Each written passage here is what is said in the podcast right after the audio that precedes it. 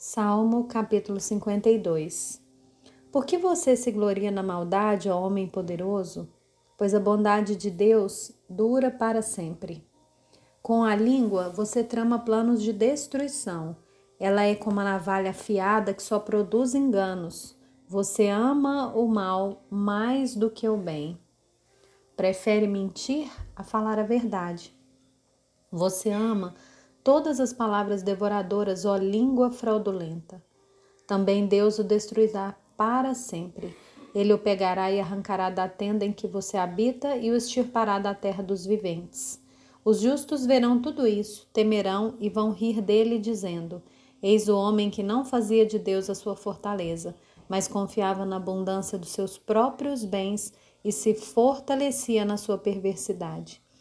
Quanto a mim, porém, sou como a oliveira verde na casa de Deus. Confio na misericórdia de Deus para todo sempre. Sempre te louvarei, porque assim o fizeste. Na presença dos teus fiéis esperarei no teu nome, porque é bom.